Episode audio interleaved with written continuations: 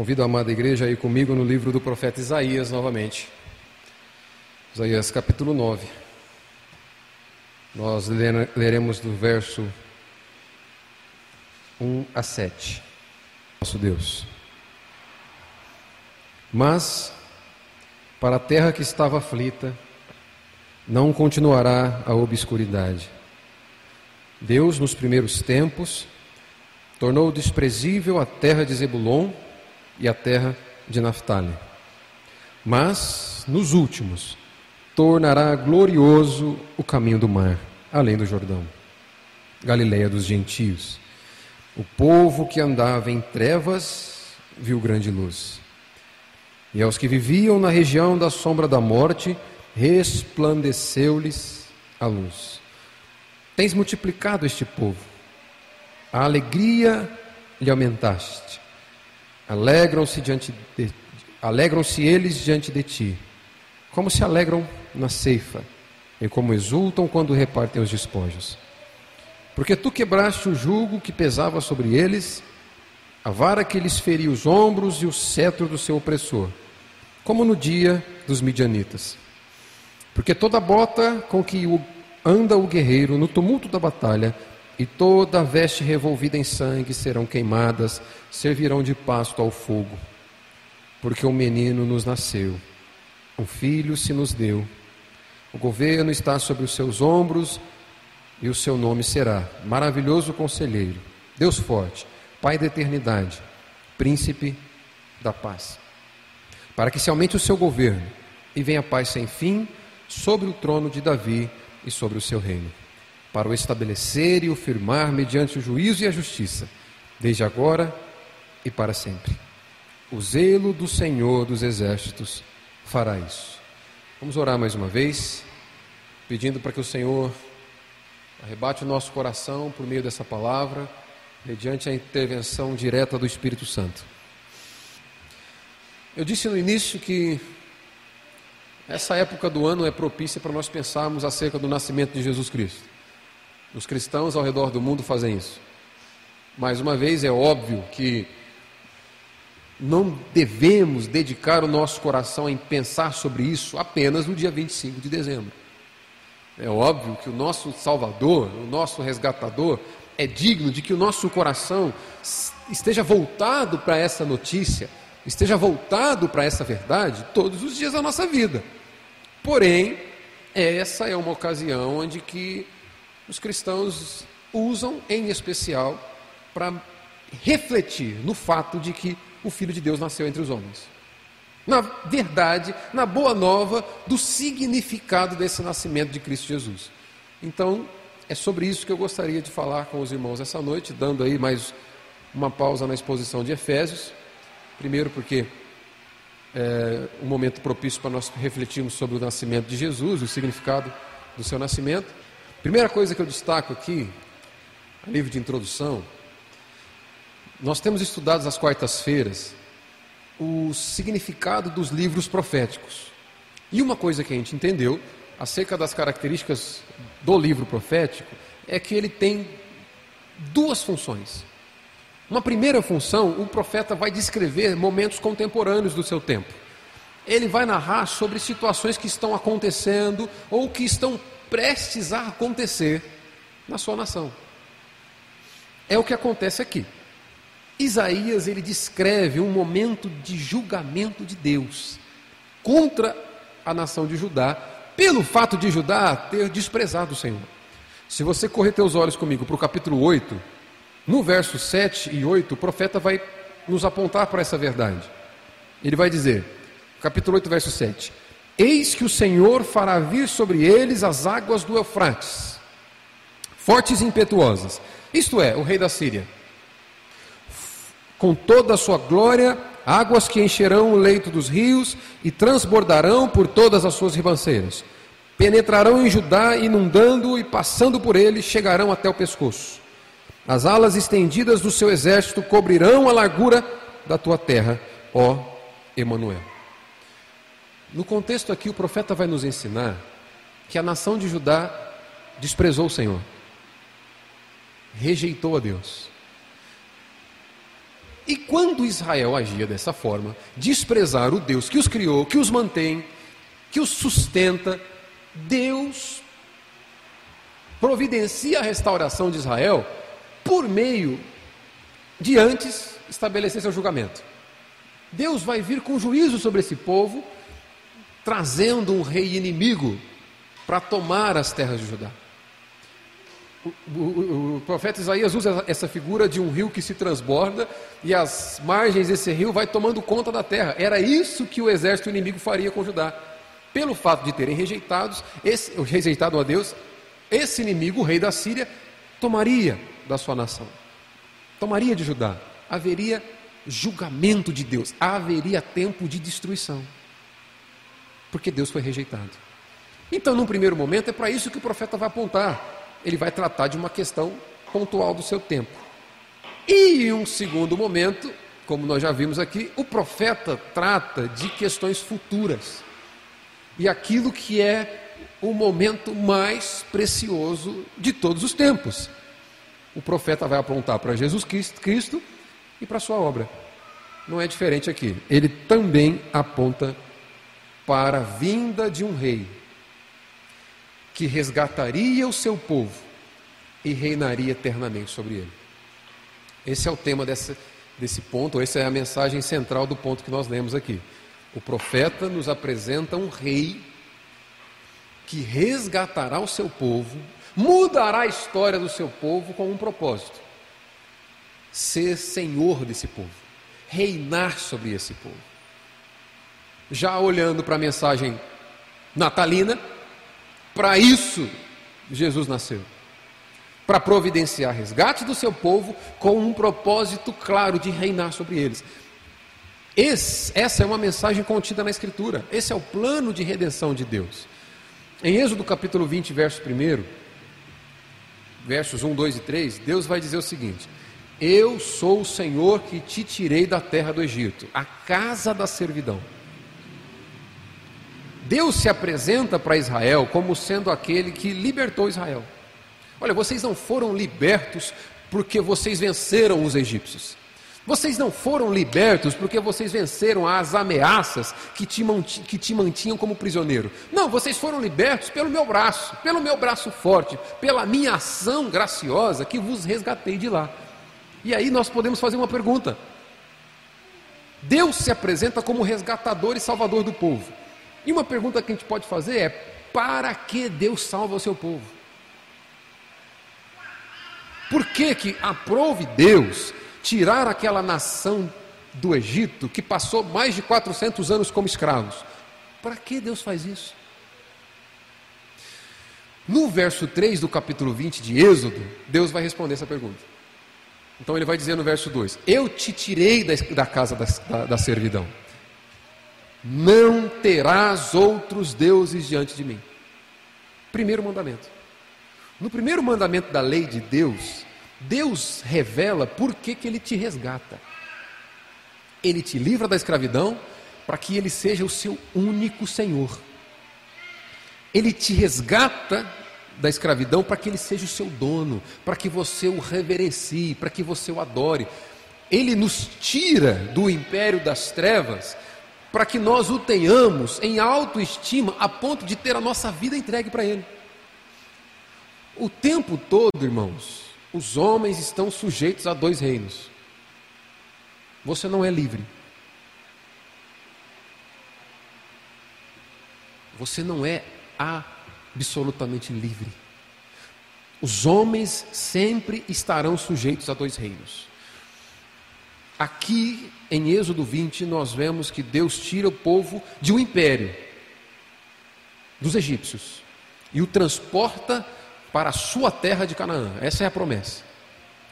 Em Colossenses capítulo 1, verso 13, Paulo nos diz que o Senhor nos tirou do império das trevas e nos transportou com raiz e tudo para o reino de seu filho. Há duas palavras para a gente pensar aqui: império das trevas, reino do Filho de Deus. Ou você está sujeito ao Filho de Deus, ou você está sujeito ao império das trevas. Não há homem que esteja livre desses dois reinos. Só existem dois tipos de grupos, ou dois tipos de homens sobre a terra: aqueles que se renderam a Cristo Jesus e estão o servindo agora, e aqueles que se mantêm rebelde contra Cristo Jesus, servindo o império das trevas. A proposta da Escritura é nos apresentar um Deus que resgata seu povo para reinar sobre ele. Essa é a mensagem desse texto. Vai nascer um rei, que não será apenas rei de Israel, não será apenas o descendente de Davi, nascerá um rei que será o rei dos reis, o Senhor dos senhores, aquele em quem todo aquele que é povo de Deus deve estar sujeito a esse rei. Um primeiro destaque que eu faço aqui com o texto de, de Isaías é que esse rei que reinará sobre o seu povo vai promover uma mudança de realidade. Ele vai transformar vidas. É isso que nós vemos nos versos 1 e 2. Os versos 1 e 2 de Isaías mostram uma transformação de realidade. Acompanha comigo, Isaías vai começar dizendo, no verso 1 do capítulo 9, o seguinte: mas para a terra que estava aflita, não continuará a obscuridade. Isaías passa a narrar uma transformação de realidade aqui. Aqueles que estavam em aflição não estarão mais em aflição. Aqueles que estavam vivendo em densas trevas não viverão mais em densas trevas. Aqueles que estavam rejeitados pelo Senhor serão amados pelo Senhor. Uma mudança de situação vai, vai ocorrer aqui. A vinda do Rei dos Reis muda a realidade dos homens. Cristo não apenas divide a história de forma cronológica, antes e depois de Cristo. Cristo divide a história fazendo com que homens que estavam em absolutas trevas provem da verdadeira luz. É isso que nós vamos ver aqui. Mas para a terra que estava aflita, não continuará a obscuridade. Isaías trata, como nós já vimos aqui, em um primeiro momento ele vai tratar de uma questão real que está próximo do seu tempo. A terra de Judá, aqueles homens, por, rejeitaram a de, por rejeitarem a Deus, provaram de miséria provaram de desgraça. Se você olhar o capítulo 8, no último verso, verso 21, penúltimo verso, Isaías diz assim: Passarão pela terra duramente oprimidos e famintos, e será que, quando tiverem fome, enfurecendo-se, amaldiçoarão ao seu rei e ao seu Deus, olhando para cima. Olharão para a terra, e eis aí angústia, escuridão, e sombras de ansiedade, e serão lançados para densas trevas. A realidade de um povo que rejeitou o Senhor é treva. Essa é a realidade de todo aquele que rejeita o conhecimento de Deus. Não é diferente com a minha e com a sua vida. Rejeitar o conhecimento de Deus, rejeitar a necessidade de conhecer o Rei dos Reis continuamente é abraçar densas trevas. Esses homens amaldiçoavam a Deus. Eles estão colhendo aquilo que plantaram. Desprezaram a Deus e os inimigos tiveram êxito sobre eles. E eles amaldiçoam a Deus. Evidência de cegueira espiritual. O homem cego espiritual é incapaz de reconhecer que ele é o causador da sua desgraça. Mas não ficará assim. Louvado seja Deus, porque Deus mudará a realidade desse povo. Verso, 20, verso 1 do capítulo 9: Mas a terra que estava aflita não continuará a obscuridade. Deus, nos primeiros tempos, tornou desprezível a terra de Zebulon e a terra de Naphtali. Por ter sido desprezado, Deus despreza aquele povo. Como Deus despreza aquele povo? permitindo que os inimigos tenham êxito. É, é, essa é a resposta para o desprezo de Deus.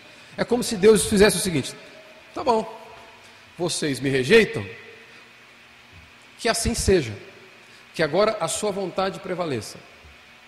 Vocês não terão do cuidado do Deus que mantém vocês, que os inimigos tenham sucesso. Essa terra foi que despreza o Senhor, também Deus permite com que eles vivam na sua própria vontade. Isso, aplicando para a realidade de todos os homens, irmãos, em diferentes eras, houve um tempo. Eu disse que há uma mudança de cenário aqui, e, a, e as palavras usadas por Isaías, que nos levam a pensar nessa mudança de realidade, é quando ele diz: nos primeiros tempos, esse povo foi desprezado por Deus. Mas, nos últimos tempos, tornará glorioso o caminho do mar, além do Jordão, Galileia dos gentios. A Bíblia divide a humanidade em, a humanidade em dois períodos. Dois momentos. Antes e depois do Rei dos Reis. Antes e depois do Filho de Deus. Todo o tempo considerado, ou chamado por Isaías aqui, de primeiros tempos, é toda a história da humanidade antes que o Rei dos Reis viesse. Isso é primeiros tempos. Antes do Filho de Deus, antes de Jesus Cristo, os homens estavam entregues à sua própria vontade. Os homens estavam entregues às suas próprias obras, sem esse auxílio, sem essa intervenção direta de Deus. Mas, se o tempo compreendido antes de Cristo são primeiros tempos, o que Isaías chama de últimos tempos é depois que ele veio. Depois que Cristo vem, a história da humanidade muda. O destino dos homens é transformado. Quando você vai para a Escritura e ela se refere a últimos tempos, entenda uma coisa: é a partir do momento em que Cristo veio na Terra. Cristo inaugura os últimos tempos. Hoje nós vivemos esses últimos tempos. Se antes do Filho de Deus, Deus permite com que os homens vivam, Deus torna essa terra desprezível, terra de Nebulon e Naftali aqui em primeiro momento são aquelas terras de Judá. Terra de Nebulon e Naftali se aponta para a realidade de toda a humanidade. Todos os homens, sem Jesus Cristo, estão entregues à sua própria vontade. E é por isso que eu já afirmei algumas vezes aqui que a, o pior julgamento que Deus pode fazer para o ser humano é deixar com que o homem viva de acordo com a sua própria vontade. Dizer que Deus tornou aquela terra desprezível é dizer que Deus retirou a barreira que os impedia de cair. É dizer que Deus retirou aquela força que o homem precisa para lutar contra o pecado. É dizer que Deus retira as restrições e permite com que o homem faça o que ele quer, faça com que ele faz o que ele ama. Deus entrega os homens a si mesmo pelo fato de os homens terem rejeitado a Deus. Antes de Cristo Jesus, você e eu estávamos entregues à nossa própria vontade. E essa é a pior desgraça que o homem pode enfrentar. Porque a minha e a sua vontade não é o Senhor.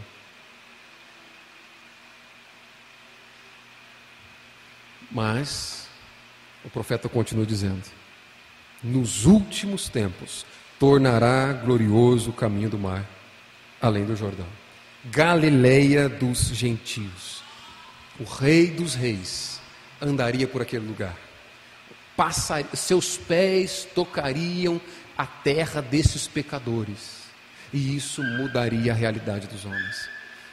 Dizer que Deus, o mesmo Deus que entregou esses homens às suas próprias vontades, vai agora tornar glorioso a realidade dos homens, é dizer que Deus vai restaurar aquilo que o homem perdeu. E o homem perdeu a glória de Deus. Por conta do pecado, o homem perdeu comunhão com Deus. O homem está distante de Deus. Não há nada que o homem consiga fazer para reatar seus laços com o Senhor. Não há nada que você possa fazer para restaurar a glória de Deus na sua vida.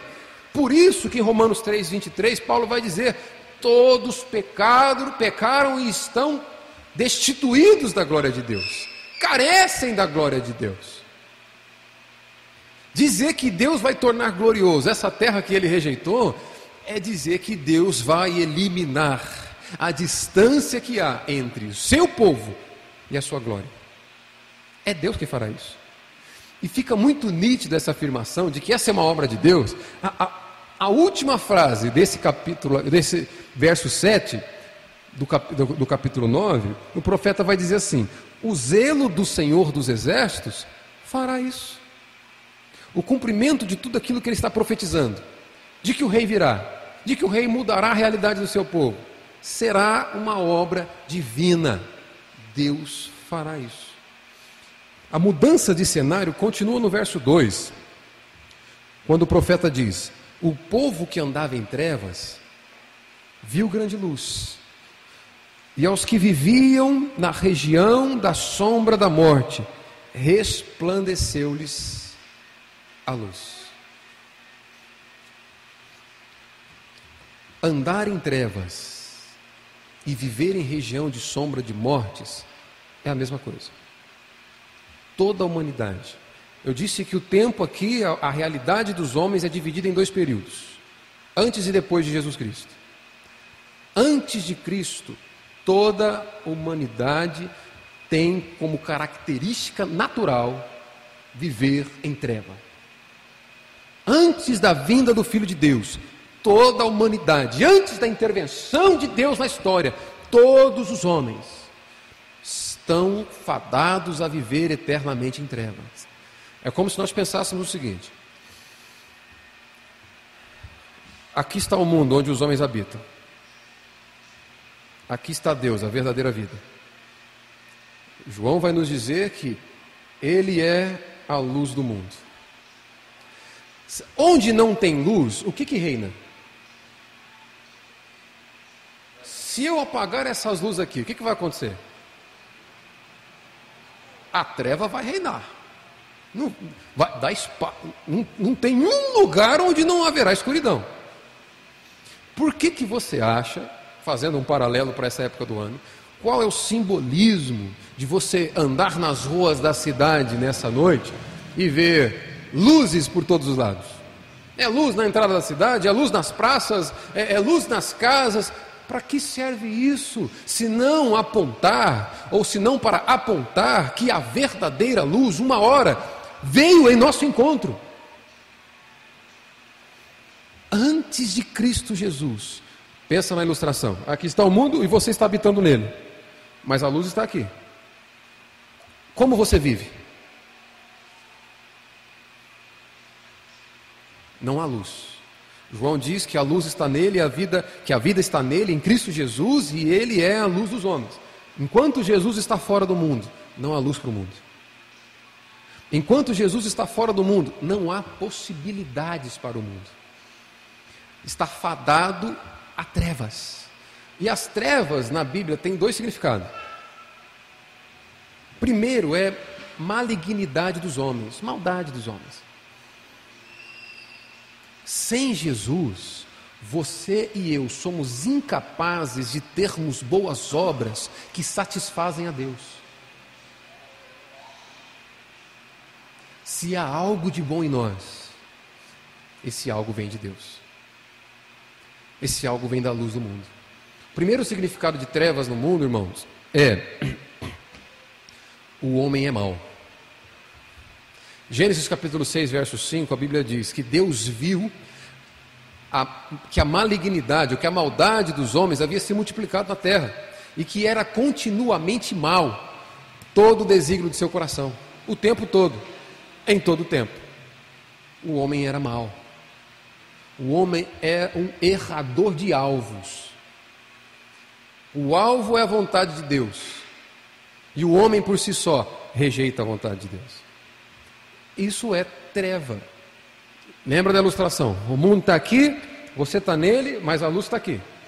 Outro significado para trevas na Escritura é ignorância. Primeiro, maldade. O homem é mau, pecador. E a evidência disso é que até o nosso amor é egoísta. Um amor sem Jesus Cristo, um homem amando sem Jesus Cristo, é um amor egoísta. Ama esperando algo em troca, só para ilustrar para você a maldade do coração humano. Mas um segundo significado de trevas na Escritura é ignorância. O grande problema é que os homens não sabem, não souberam como resolver o seu problema. Isso não foi diferente com Israel. Em Israel, no capítulo 8, verso 19, o profeta vai dizer: Quando vós, quando vos disserem, consultai os necromantes e os adivinhos, que chiureiam e murmuram, Acaso não consultará o povo ao seu Deus? A favor dos vivos se consultarão os mortos? O homem, na tentativa de resolver o seu problema, ele parte em busca daquilo que é místico. Ele parte em busca de dar uma solução para sua perdição no cosmos, né? para sua perdição no mundo, para as suas trevas. Mas, enquanto o mundo está aqui e a luz está aqui, o homem é como aquele cego que tateia. Ele é incapaz de encontrar um caminho, ele é incapaz de encontrar verdade, ele é incapaz de encontrar vida. Mas a notícia de Isaías é que nem sempre será assim. Deus mudará a realidade dos homens. E ele fará isso enviando seu filho. Por isso que Isaías disse no verso 2: O povo que andava em trevas viu grande luz. E aos que viviam na região da sombra da morte, resplandeceu-lhes a luz. Eu penso, tenho defendido a ideia de que a principal mensagem do Natal é, primeiro, que o homem não tem capacidade de se salvar, e segundo, que a solução veio de fora do mundo. Antes de Cristo, o mundo não, pos, não prova de nenhuma mudança que o leva para Deus. Toda e qualquer mudança que você conquistar na sua vida, que você promover na sua vida sem Jesus, é uma mudança de treva para treva. Enquanto a luz do mundo não raiar na sua vida, é treva alcançando treva. Você pode até melhorar, você pode até melhorar humanamente falando, mas você continuará sendo um promovido em treva. Você será um melhor pai em treva, uma melhor mãe em treva, um melhor profissional em treva, um melhor patrão em treva próspero na sua vida na terra, mas em treva. Enquanto a luz do mundo não entrar na sua vida, na minha vida, enquanto a luz do mundo não alcançar o nosso ser, toda e qualquer mudança que provarmos será mudança de treva para treva. Isso já nos leva a aplicar alguma coisa aqui para nós. Isso já nos leva a pensar. Irmãos, não há possibilidades fora de Jesus Cristo. O que, que você espera para ser feliz? Para realizar. Esse é o momento em que a gente faz juras, né? Olha, 2019 eu não conquistei tais coisas, mas 2020 eu vou conquistar. Vai ser diferente. 2020 eu vou ser o melhor pai, 2020 eu vou ser o melhor filho, eu vou, vou buscar uma promoção no trabalho, 2020 eu vou realizar o que eu não realizei em 2019. Balela. Nenhuma de suas conquistas sem a luz do mundo faz sentido. É treva conquistando treva. A aplicação que eu faço é: se Jesus é a única possibilidade para nós, para que haja transformação, para que haja sair das trevas, para viver na luz. Irmãos, o que você tem feito com as mensagens que você ouve aqui? Se não há possibilidades para o ser humano sem Jesus Cristo, O que, que você tem levado para os seus entes queridos? Não importa o quanto sua família, não importa o quanto seus amigos, não importa o quanto seus filhos, seus pais, não importa o quanto seus vizinhos cresçam nessa vida, prosperem, provem de cura física, de cura emocional, sem Jesus, eles estarão provando de cura física em trevas, estarão provando de prosperidade em trevas, estarão provando de restauração emocional em trevas. Será treva gerando treva atrás de treva. O que, que nós temos feito com a mensagem do Evangelho? Não há possibilidades para eles. Essa época do ano é uma forma do nosso coração ser desperto para essa verdade. Não há possibilidades fora da luz do mundo que é Cristo Jesus. Não importa o quanto eles estejam satisfeitos nessa época do ano. Não importa o quanto eles vivam felizes com as suas próprias vidas. Irmãos, fora da verdade que é Cristo estão todos perdidos, lançados em densas trevas. O que nós faremos com isso? Se Jesus é a única opção para que as trevas sejam vencidas e dissipadas, irmãos, você foi alvo da luz do mundo. Você e eu somos como, somos como aquele mendigo que encontrou pão e sabe onde tem pão. E quando ele encontra outro mendigo, porque assim é a humanidade. Mendigos completamente dependentes do favor de Deus. E quando nós encontramos aquele lá fora que, que, que carecem, que necessitam de pão, você sabe onde tem. Talvez você poderia dizer para mim o seguinte: oh, Osmar, mas eu não sei falar. Eu, eu tenho dificuldade com, em apresentar o Evangelho. Tudo bem, mas você está em uma igreja que é comprometida com o zelo do Evangelho.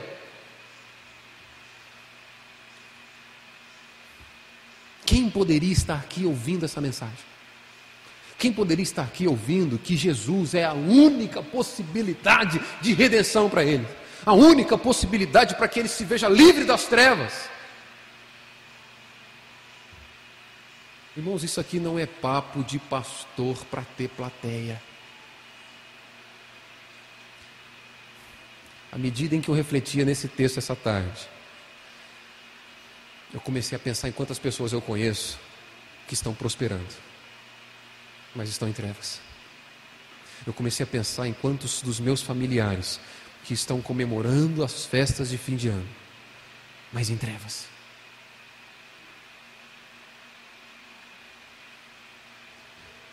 O cristianismo é sim exclusivista. Jesus nunca se apresentou como mais uma possibilidade. Ele sempre foi claro: não há outro caminho para você. Não há outra verdade para você. Não há outra forma de você ser iluminado. Não há outra forma de você perder a cegueira, as escamas que cegam os seus olhos, a não ser em mim.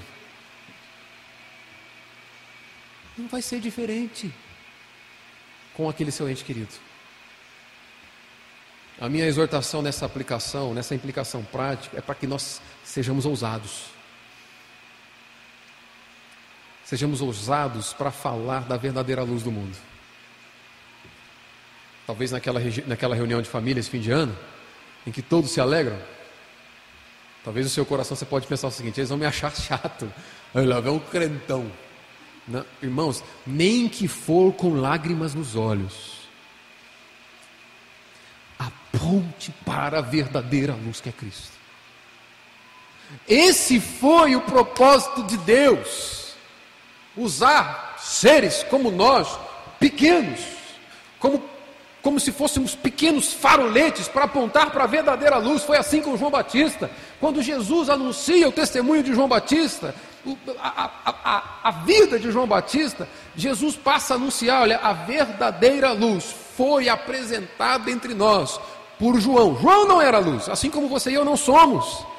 Não temos nada a oferecer para nossos amigos, para nossos familiares, a não ser o Evangelho, a não ser apontar para a luz.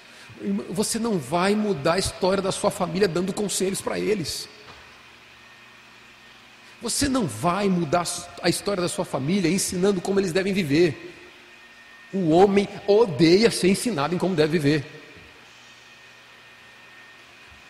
Mas nós temos algo chamado Evangelho de Cristo Jesus. E o Evangelho é uma, uma, uma notícia que você anuncia. Não é um conselho que você dá para alguém. Apenas anuncie. Sem Cristo Jesus, a humanidade está condenada a viver em dessas trevas. Essa é a mensagem do Evangelho. Mas o Rei dos Reis virá e mudará o cenário do seu povo. A terra que estava em trevas provará de verdadeira luz. Amém? Primeira coisa, restauração. Segunda coisa, condução à verdadeira alegria. Essa é a restauração que Deus promove. Ele nos conduz a uma alegria plena, verdadeira. Verso 3: Tens multiplicado este povo, a alegria lhe aumentaste, alegram-se eles diante de ti, como se alegram na colheita e como exultam quando repartem os despojos. Para esse povo que foi resgatado, para esse povo que foi tirado do império das trevas, transportados para o reino do Filho de Deus, eles provam de verdadeira alegria. E é uma alegria que tem aquele que recebe um favor imensurável. Isaías traz a figura de uma colheita que está pronta. Pensa você vai esperar usar o seu empenho, usar o seu esforço para colher os frutos. Quando você chega diante da colheita, a colheita está posta. É só você usufruir daquilo que foi colhido. Não está dando espaço para que você se empenhe para obter dos frutos. Ele está dizendo que os frutos já foram disponibilizados. Ele está dizendo que a guerra foi vencida. Esse é o momento dos despojos. Ele não vai esperar que você entre na batalha para lutar junto com ele e aí sim, venceu a batalha, agora vai lá e reparte os despojos. Ele está apresentando um soldado que chega para a batalha e quando ele vai se preparar para a batalha, não tem guerra, porque a vitória já foi dada. Agora é só repartir os despojos. Esse é o agir de Deus essa alegria que Deus promove. Nós temos acesso à melhor e à maior notícia que o homem poderia ter. Nós somos pecadores e por merecimento, nesse exato momento, você e eu deveríamos estar no inferno. Fica pesado também, né? Você falar assim, a gente tem visitante na igreja, vai leve. Deixa eu repetir, talvez de uma forma mais carinhosa, o que eu, o que eu acabei de afirmar. Meu irmão, por merecimento, todos nós deveríamos estar no inferno. Porque Deus é justo e nós pecamos. E a Bíblia diz que o salário do pecado é a morte separação de Deus. E por que você não está no inferno? Porque a dívida que deveria ser paga por você, ele pagou. Ele morreu. Nasceu para isso. E porque você agora é aceito diante de Deus com tantas imperfeições. Como que. Faz uma, uma autoavaliação, vamos ser sinceros com a gente mesmo. Olha para a nossa vida. Se nós fôssemos a chegar num lugar como esse nessa noite e ser aceitos por Deus, porque nós desejamos estar aqui, Quantas vezes nós viemos para a igreja e a primeira oração da semana que fazemos é quando nós entramos aqui? Isso porque já passou de segunda a sábado. Não, nós não somos aceitos aqui porque nós conseguimos dar para Deus um louvor perfeito. Você não é aceito aqui porque você conseguiu se render em adoração e quebrantamento. Deus olhou e falou: Que lindo! Veja aqueles irmãos da igreja presbiteriana de Pitangueiras, meus filhos, um louvor impecável, uma adoração sincera, um quebrantamento verdadeiro. Não, não foi assim. Não somos aceitos diante da presença de Deus porque conseguimos promover uma adoração perfeita. Somos aceitos porque um único homem obedeceu perfeitamente.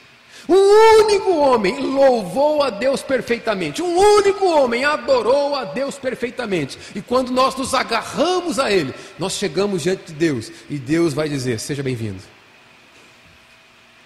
Essa alegria a qual o profeta aponta aqui, irmãos, é que a justiça de Cristo, a perfeição do Filho de Deus foi colocada como crédito na sua conta. Por isso esse povo está alegre.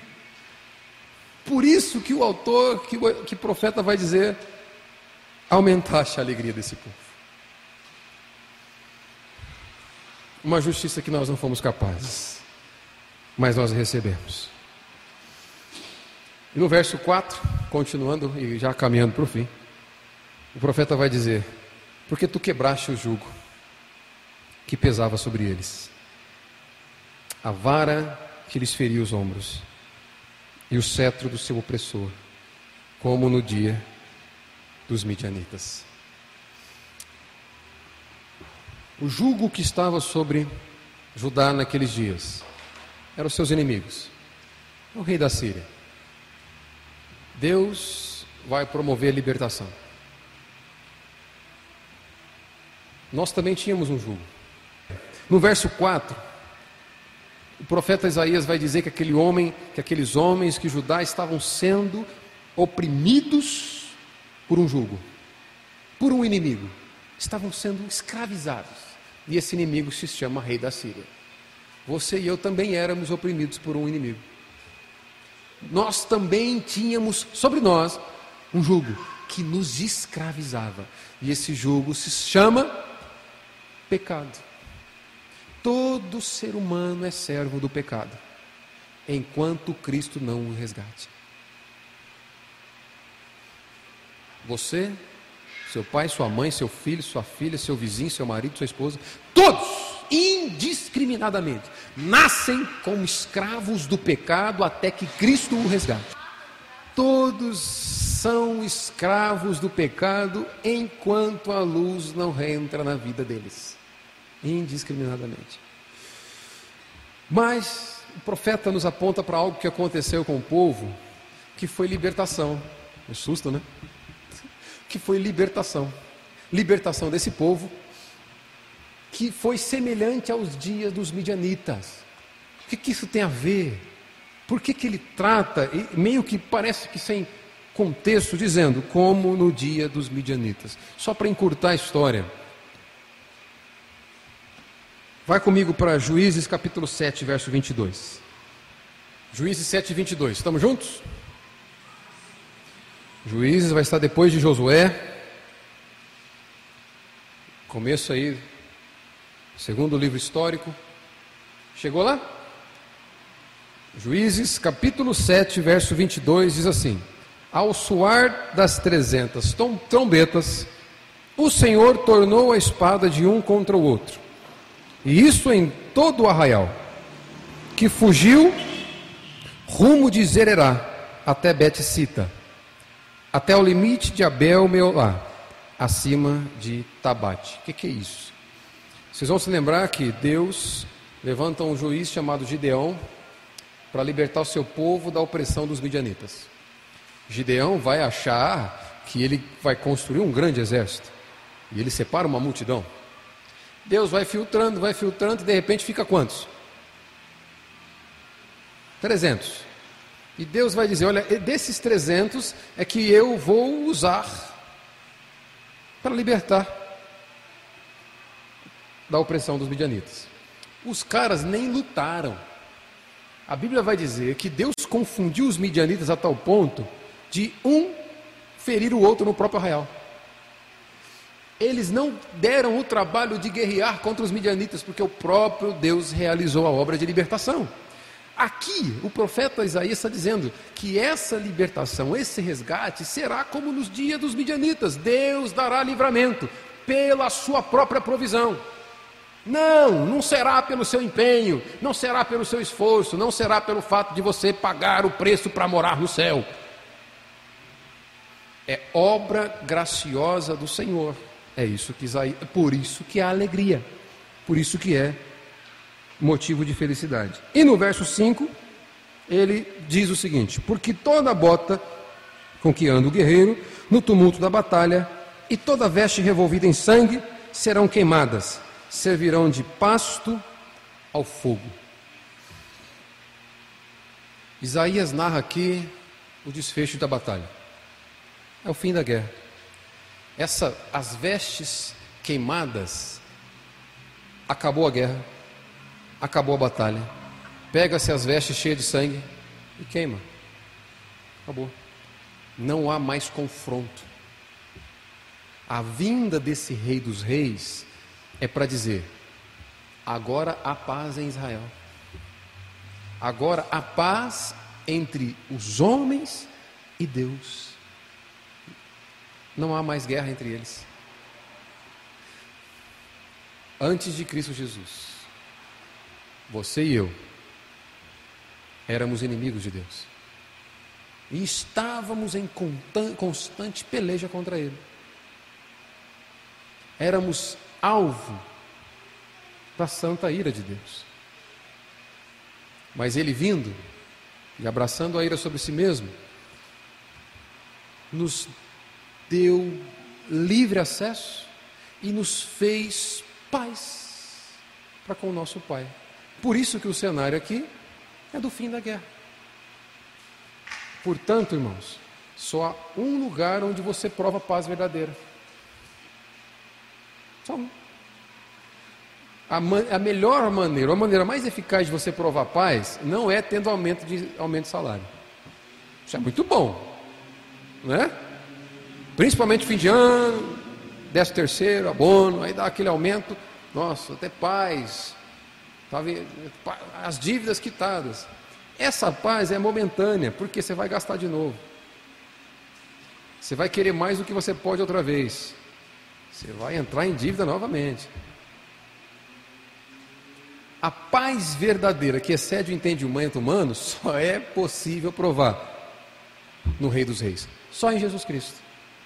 Ele estabelece a verdadeira paz. Por isso, é a Ele que estamos ligados.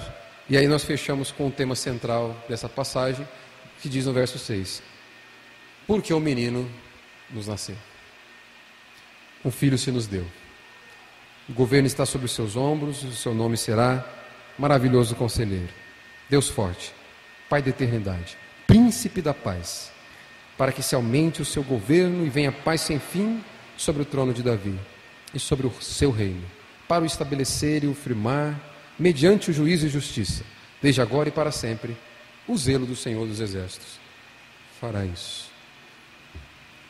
Para restaurar a nossa vida para mudar, para transformar a nossa vida, de mortos em vivos, de densas trevas para densas luz, para densa luz, foi que o menino nasceu.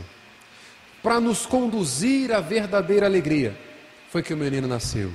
Para estabelecer paz entre nós e Deus, foi que o menino nasceu.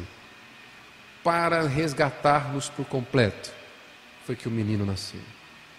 Para ser o seu dono, o seu Deus, aquele quem, para quem você se rende, aquele para quem você serve, o menino nasceu. Portanto, irmãos, isso aqui muda tudo.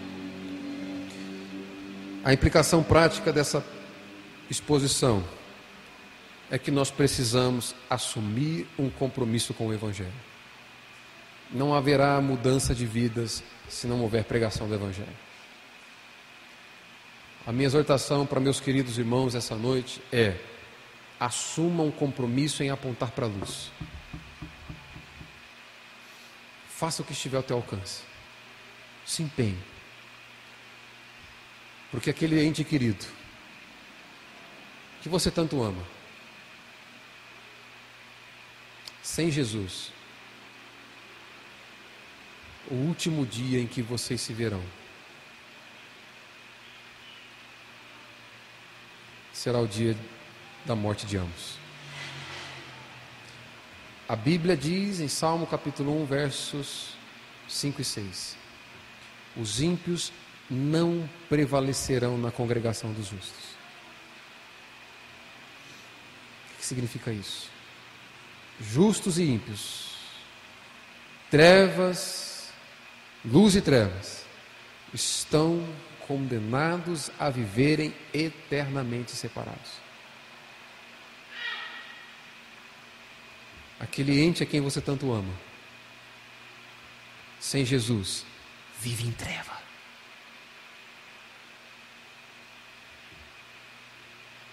O último dia em que vocês se verão será o dia da morte de um dos dois.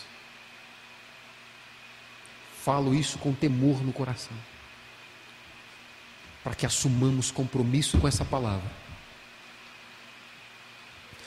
para sermos instrumentos de Deus para o resgate desses irmãos, para o resgate dessas pessoas, porque não há possibilidades para eles sem o Senhor Jesus. Assumam um compromisso de fazer com que a luz entre no seu lar, com que a luz entre no seu trabalho, com que a luz entre no seu círculo de amizades, porque não há possibilidades, nem para mim, nem para você, nem para eles, sem a luz do mundo que é Cristo Jesus. Por isso o menino nos nasceu.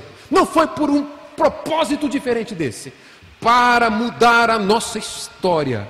Para mudar a história da sua família. Para mudar a história dos homens. Ele não veio para te dar prosperidade. Ele não veio para te dar cura física. Ele veio para te tirar de densas trevas. Não há possibilidades para nós fora de Cristo Jesus. Assumam um compromisso de fazer Cristo conhecido.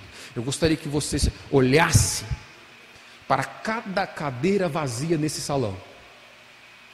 E isso incomodasse o seu coração, como incomoda o meu. Eu não canso de me incomodar com cada cadeira vazia nesse salão. Porque certamente poderia ser ocupada por alguém que agora está em treva e caminhando diretamente para o inferno. Porque só em Cristo Jesus há possibilidade de eternidade. Eu gostaria de pedir que você assuma esse compromisso juntamente comigo. De não apenas ocuparmos essas cadeiras, porque nós poderíamos ocupar cadeira com gente morta, gente que não nasceu de novo, mas assumimos o compromisso de fazer Cristo conhecido onde estivermos de fazer com que a luz do mundo entre nesses corações cheios de trevas. Em nome de Jesus eu oro para que você assuma esse compromisso. Feche teus olhos, baixe tua cabeça.